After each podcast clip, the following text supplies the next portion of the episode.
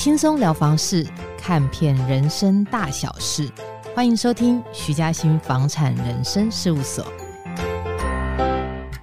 嗨，各位大家好，欢迎来到徐嘉欣房产人生事务所，我是甜心所长。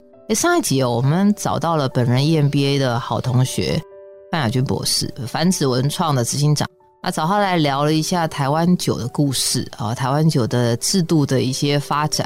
但应该很多人有有一些人问我说：“哎，奇怪，好好历史博士去研究酒这件事情之外哦，那他到底还做了一些什么其他厉害的研究？”这不瞒你说，我我会跟他熟的原因是因为我要买农作物。就我身为一个就是不然叫纯种台北小孩，我我我来做这一行之前，我是没有离开过双北以外的天龙国小孩。哎，对，那这是范博士，我们先热情的欢迎一下 范雅娟，凡子文创执行长。范雅君博士，大家好，大家好，我是亚军，我又来了。对，你不要说你上次上次说自己没机会，我跟你讲，你就是广受民众好评，是，是，是，我都觉得我要被你干掉。我走在路边有听到敲碗的声音，是这样讲是没错，因为上次讲那这太 自己想象就可以了嘛。我们大家大开眼界，所以上次如果你没听到那个关于酒的台湾酒的这个发展跟制度，就很欢迎你再去把上一集点开来听好。好，啊，所以哎，我本来讲什么？对对对，讲到为什么跟你熟？对，为什么要第二集？然后为什么熟？对对，对。哎，我熟的原因是因为那个啊，就是我个人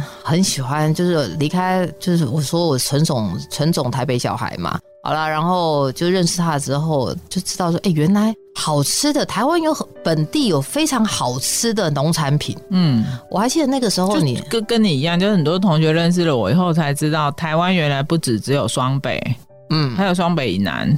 对啊，你看我是不是我们是不是真的很糟糕？嗯，对啊，所以我我记得那时候让我惊艳的几个东西啦，哈，一个是花莲的西瓜，嗯，我真的甜到爆炸。对，然后第二个总统是同等级的，哦，我还觉得整个总统瓜的整个荣幸起来。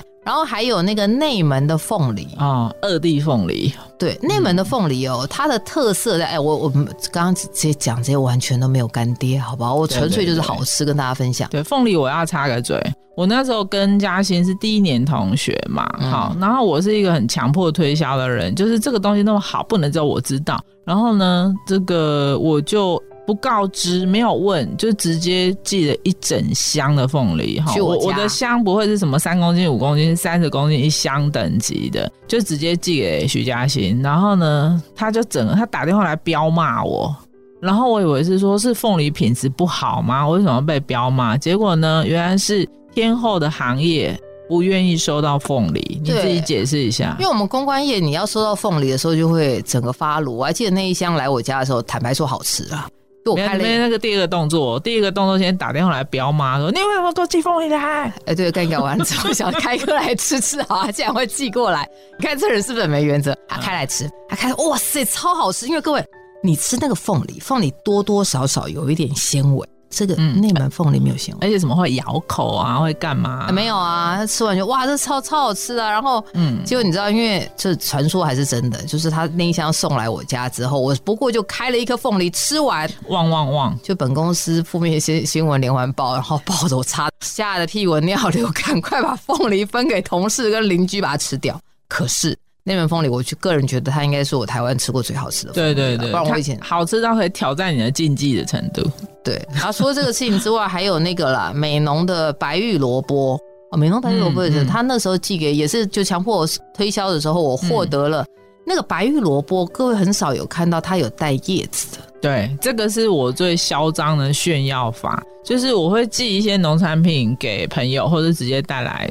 你们一定没有看过萝卜有带比它还长的叶子来吧？对，就是长头发萝卜、啊。然后我跟农民讲说，你寄一箱来，那个头发都不要剪掉。他说那个不行啊，这样哈会有点偏重，因为农民超老实的。嗯，他那一箱如果写净重三十公斤，他的意思就是白白的萝卜身体的三十公斤。如果还有放叶子，他觉得那些叶子可能会占个五公斤，这样他对不起我们消费者。所以他坚持，我我光是请他们不要把那些叶子剪掉，花了多少的时间说服他们？哎、欸，对，可是各位，你知道萝卜的叶子它可以做腌菜，对，而且它是有叶黄素的哦，它是好的，对，嗯、对，就是大家如果有兴趣的话，其实、这个、做类似雪里红那种做法，对，就是雪里红，你可以就弄完之后，然后把它拌面吃，相当不错。对，但台北市场买不到哦，嗯，好，因为农民都很乖巧的把它。躲掉在田里。欸、所以那玩意儿我要吃的话，我是得要去农会是吗？就是认识范雅君。好了，认识范雅君，番子文化，哎、欸，不是每个人都打来给我啊，因为打到爆掉。我跟你讲，好了，所以就是我们刚刚前面讲这么多，那是因为我认识范雅君，就是才知道原来我对农会这件事情是比较有意识的。因为以前像我们这种就是怂狼啊，我不知道原来农会的影响力这么大。我以前就以为农会就是要死不活的组织。你说实话嘛，就是黑道跟贿选嘛。我不敢讲啊，我们说我们也是一个就是大家都看社会干净清洁的的这个好频道，所以我们不是十八禁的频道。好了，我我我为了你，我还去查了一下，就是台湾农会。哎、欸，第一个农会好像是三峡，三峡，我帮他写了历史了，肯定。哎、欸，已经一百二十年，一百二十一，去年一百二，一百二十，今年二零二，录音的时间。二三的二三的，他是一九零零年成立，啊，一九零零年成立的农会，嗯，好，那、啊、当初为什么会有这种东西啊？农会，我们前一集各位听众请上去听第一集哈。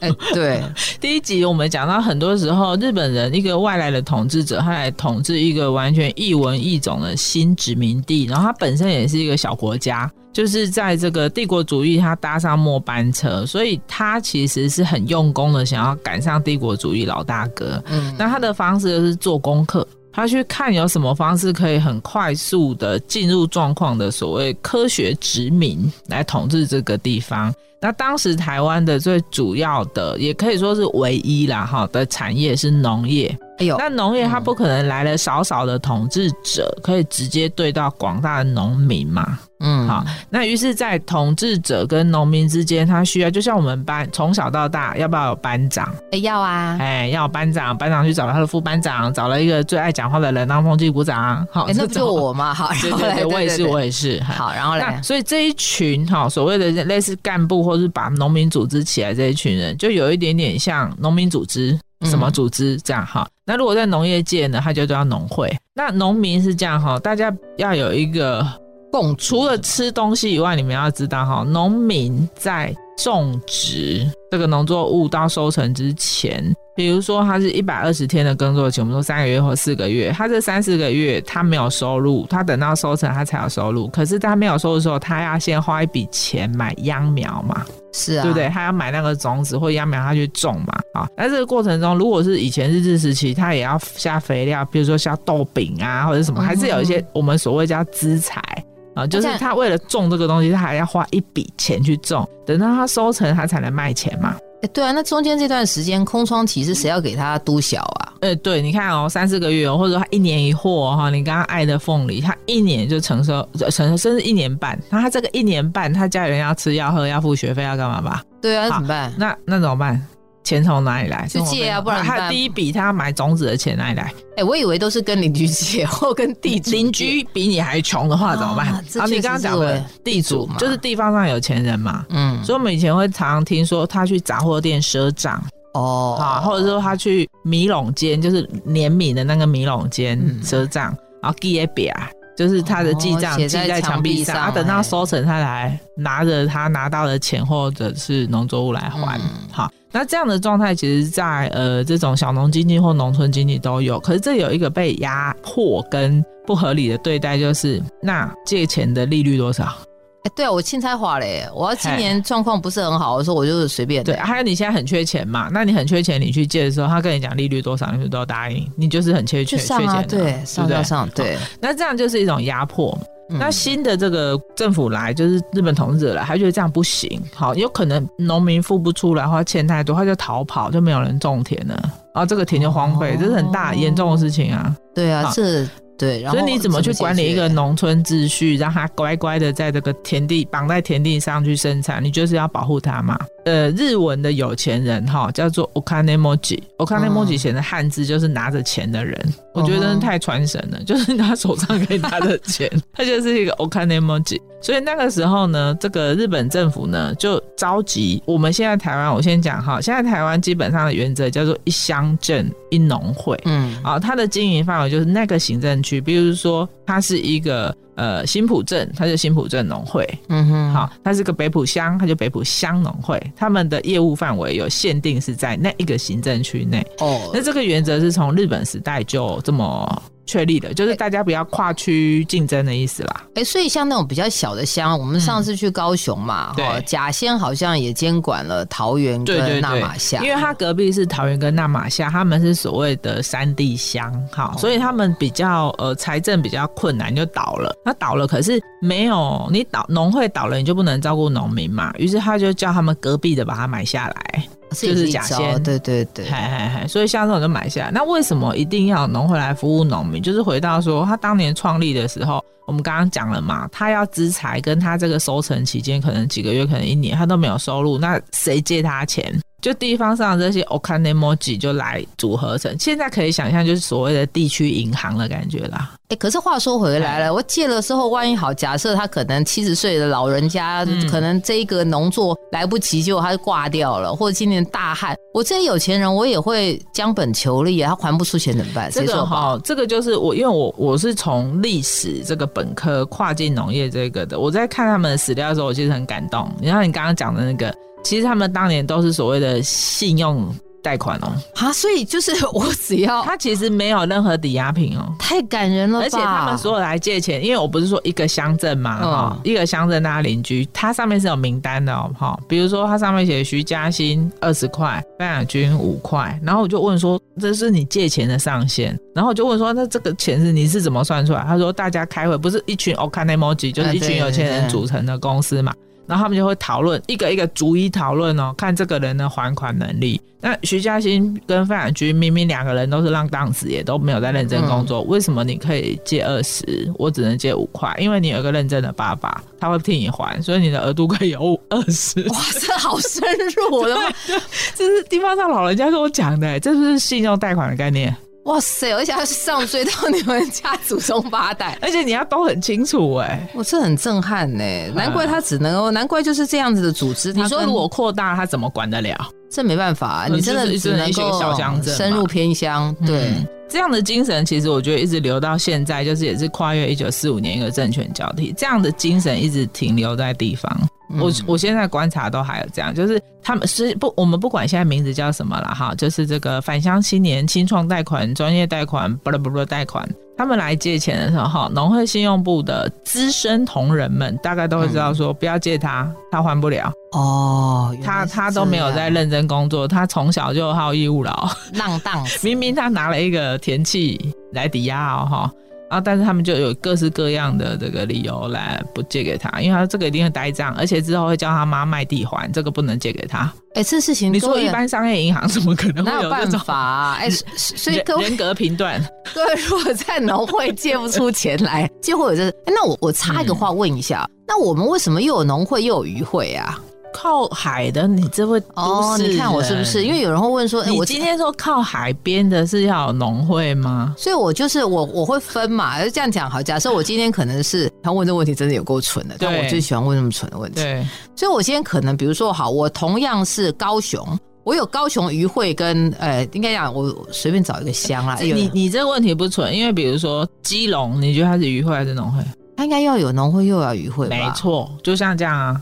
他他有渔会，也有农会，说这个不蠢啊。哦、但是但是如果非常的靠海边的，比如说高雄的前镇渔港那边，哦，他就比较不会，他就彻底的没有没有农会。可是有一些农会啊，哈，屏东的这个有挑战你另一个，这可能我来争取第三集或第四集哈。渔渔会我也写过例子，整个整个事务所都给你讲就好。然后嘞，哈，一直在抢戏，就是呢，农会里面它也有鱼的业务，你猜为什么？是干货吗？养殖渔业，这也归农？他是农会，然后我就看到他的资料，他们给我看的资料说，怎么都是鱼，什么龙虎斑啊，什么斑？我天他头皮发麻。渔业，但是他是在这个农会的业务范围内。那所以屏东的农会，他不会渔会不会干掉这件事吗？但是你不可能为了三个养殖渔业的鱼池去成立一个渔会吧？全台湾、哦，全台湾，哦，再再来拆一个，拆了以后再寄一箱凤梨给你。哎，拜托你放过我，真的 好不好？你放过我，你放过我，我可以不要凤梨啊？你说，就是全台湾最小的渔会在哪里？全台湾最小的渔会，该、嗯、不会在南投吧？嗯、不靠海南投，你。果然人生阅历丰富是怎样？日月潭渔会，哈，日所以是不是在南投？台湾的内地？原来日月潭有渔会，我以为日月潭只会在那边炸鱼虎而已，就不是哦。它有渔会，啊，它有渔会。你你当年的日月潭是现在的四五倍大哦，它是当初很重要的一个捕鱼捕捞的一个来源。哦，就是淡水鱼嘛，对那种。对对，啊、所以全台湾最小的渔会，日月潭渔会。长了知识了耶！哎，哦，所以居然南投也会有渔会，我真的大开眼界。嗯、所以你刚刚猜中，谢谢谢谢范博士给我一个下台阶的机会，拜托放过我。哎、欸，那我想问一下啦，就是现在很多听众朋友一定会问说，嗯，那我在农会哈，这样听起来，哎、欸，农会又有辅导农民嘛，哈、嗯，然后现在我们去外面还有借钱借钱，哎，对，借钱嘛，哈，融资融资好，融资好，然后。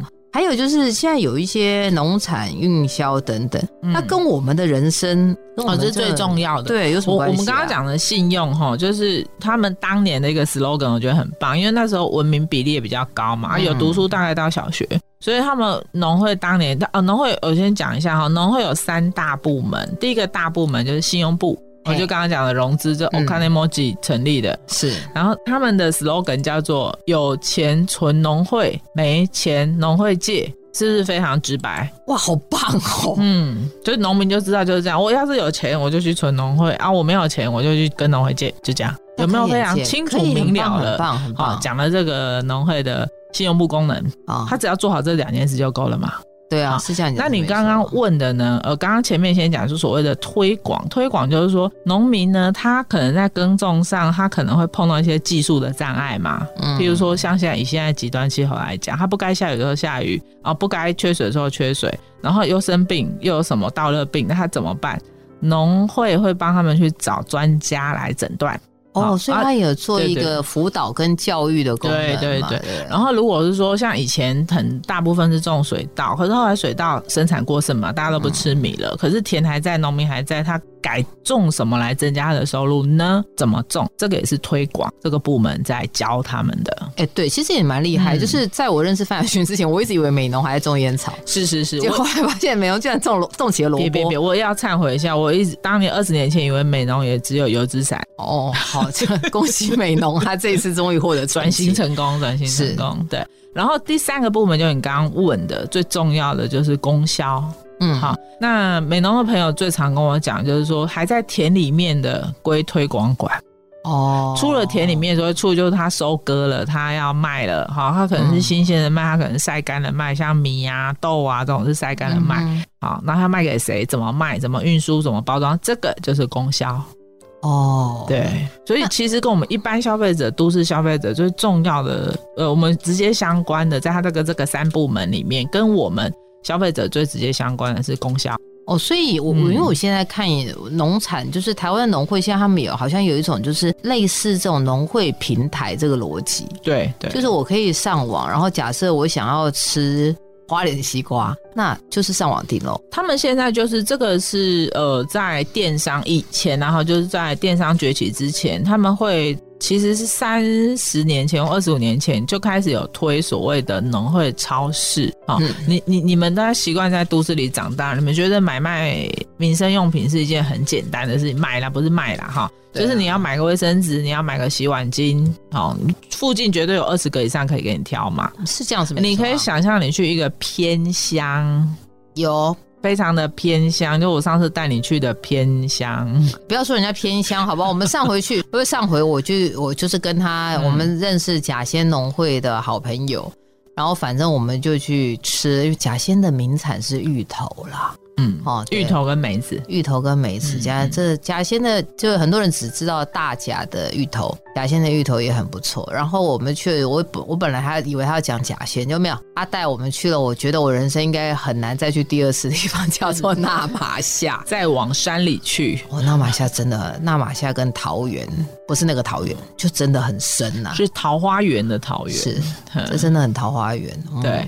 那像这种地方，你你回想一下你那一次经验，那也不过就几个月前了哈。你沿路有看到像这本全联、奈么什么什么美廉社、美廉社、柑仔店、五金行、百货有吗？没有啊，没有。好，那开这个是也要有一定的资本嘛，也要有人去做账去什么，所以一个乡镇里面最有钱的单位就是农会了。哦，所以政府有叫农会去成立叫农会，有钱的成立农会超市，稍微穷一点，像北埔你也去过，它成立的是农民购物中心，哦，就是规模小一点，但是它其实也是提供在地居民日用百货的购物需求。对，我顺便是插播一下，北埔的那个 粿真的非常好吃。嗯、你看，我这真的是一个成成功的被我就是就喂毒了。还有那个柿饼啊，对对，对，北埔北埔的粿跟柿饼，我个人真的你在产地吃过就回不去了嘛，对不对？好，对，好，那再回来回来回来哈。对，然后呢，这个是在二三十年前，它比较是实体店面店铺贩售。嗯、那个时候农会其实就彼此农会有不不是每一个都有。财力跟能力去经营的，嗯、那有成立跟有经营，它基本上就是比较有这个能力可以去成立，他们就有成立一个系统吧，啊、欸，就是供货系统。所以那个时候你在他的店里已经可以买到别的农会的东西了。那这个是实体店面我。我我想问一下，假设好，我今天在农会里面买，我至少可以保证什么呢？就是假设我先。我现在可能我做了一个什么甜心番茄，对，好，那我上架农会，跟我上架一般的干妈店或我自己在路边卖的差别在哪？呃、欸，首先呢，你这个甜心番茄呢，就你你你就把它想成，它也跟一般的你要进全联或进 Seven 或进全家，你不是随便你都可以进去吧？他们有他们挑货的原则嘛？哎、嗯欸，对啊，然后因为因为这个店面有他自己的名声嘛，对，好。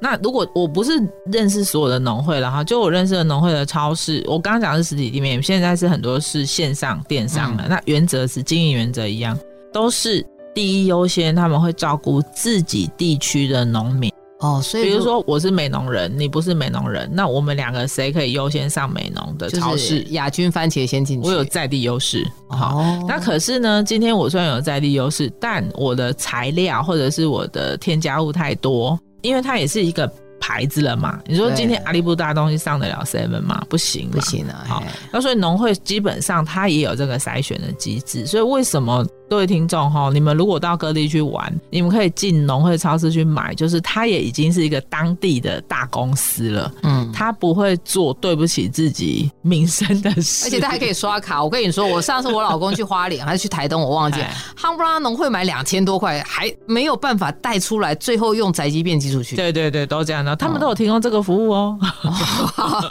我觉得这农会不是我们干爹，我们现在帮他这样子行销。但我自己对于你刚刚讲那个农会的几个事情。农委会可以来赞助了，哈，我很感动。坦白说，农业部，我我觉得很感动。我我觉得其实要讲感动的事情，呃，可能这我我不真的不是要求表现了哈，就是还有很多最近这几年已经走到长照了，就长期照护、绿色照护，我觉得这个是令我更的感动。农会还做长照？对对，农会有绿色照护站。他让地方的老人家独居的，或者是那个，就是我们现在知道这种什么轻盈共生啊，然后共识空间啊什么，其实农会一直都有在做这件事。而现在是政府有经费补助，而且计划性的做，叫绿色招呼站，就让人家老人家走出来聊聊天啊，煮煮饭啊。哦，所以我我中午可能就会在农会的，就是我小孩子去上班，我爸妈就把他放在农会。对对对对，就是我们现在讲的这种。叫日照日照中心，对对哦，就是托老所了的。上班的去上班，上学去上学，老人家去绿色照护站啊，可能插花，可能画画，可能跳舞，中午一起吃饭。感觉美满呢，对啊，我朋友他老木还在那边跟人家谈的恋爱。对不起，我老是会讲一些不大正常，老是会讲一些不正常的事情。第五村，我觉得蛮好，蛮好，就是总是会可以接触到不一样的人士的，而且也确实是补足了我们所谓的叫做社会照顾、社会安全的这个缺口。对，而且你看，像我们刚刚讲哈，从一百年前农会成立到现在，它其实都是满足在地乡村社会的一个需求。一百年前，它满足了一个资金的需求啊。那五十年前，它满足了一个那个时候开始，呃，它要转型，好，它要变成农业机械化，它要什么？这个农业增产的技术需求，就我们刚刚讲的推广，对，好，它怎么样把呃做种不同的农作物，这是技术上的需求。然后接下来我们刚刚讲的，大概三十年前是一种呃农会超市。好，它是一种零售业服务，这已经转服务业喽。是，好，农会转向服务业喽，哈，就满足这个服务业的这个需求。我们刚刚讲的，这是这五五年内吧，好，才三四年，在地的农村人口老化是一个变得一个很大的问题，所以农会又变成要去满足这个需求，这在地的老人安养问题。哇，这真的！你看他这一百年来，我必须不客气的讲了哈，就日本人创立的制度，为什么国民党不废？哎，对，两千年，两千年陈水扁执政，我们政党轮替，为什么农会废不了？我常常讲，就是因为它有三个功能，它有政治的、经济的、社会的功能。你如果只看到它是装脚，你就忘了它的经济跟社会功能。因为以前也没那么多人在讲农会这么有这个，因为上、啊、上报纸的就是只有坏的农会啊，好农会有几个被报道？你说？你讲的也是啦，不是黑枪啦，嗯、就是那个、啊，对，是全台湾有三百零二个农会，做坏事的大概了不起二十个嘛，那二十个都常占版面，啊、那另外好的一百个呢？啊，这也没办法，嗯、所以好，那这样我大概明白。嗯，好了，时间的关系，这集也没干爹，我们纯粹就是以发心来讲一下台湾农会的发展，然后它跟我们日常生活的影响。哎，如果说对消费者来说，你们会希望他在农会常常去买，然后替地方农业，因因为你们去农会买赚钱的不是农会，农会是个平台嘛，赚钱的是以为不是我，我以为是农会赚钱，不是啊，是农民赚钱啊。大家都赚钱，你说农会不赚钱，谁谁要做白工呢？哦，欢喜欢喜，真的，我忽然觉得好像在农会买东西，我现在再也不会阻止我老公，不要再阻止他了。对，就是也是一个贡献社会、循环地方经济，也是也是。好了，我们今天那个就谢谢我的好朋友范亚军范执行长范博士，谢谢大家，下次再找他来玩了哈。好啦，徐爱新房产人生事务所陪你解锁人生与房产，我们下次见喽，拜拜。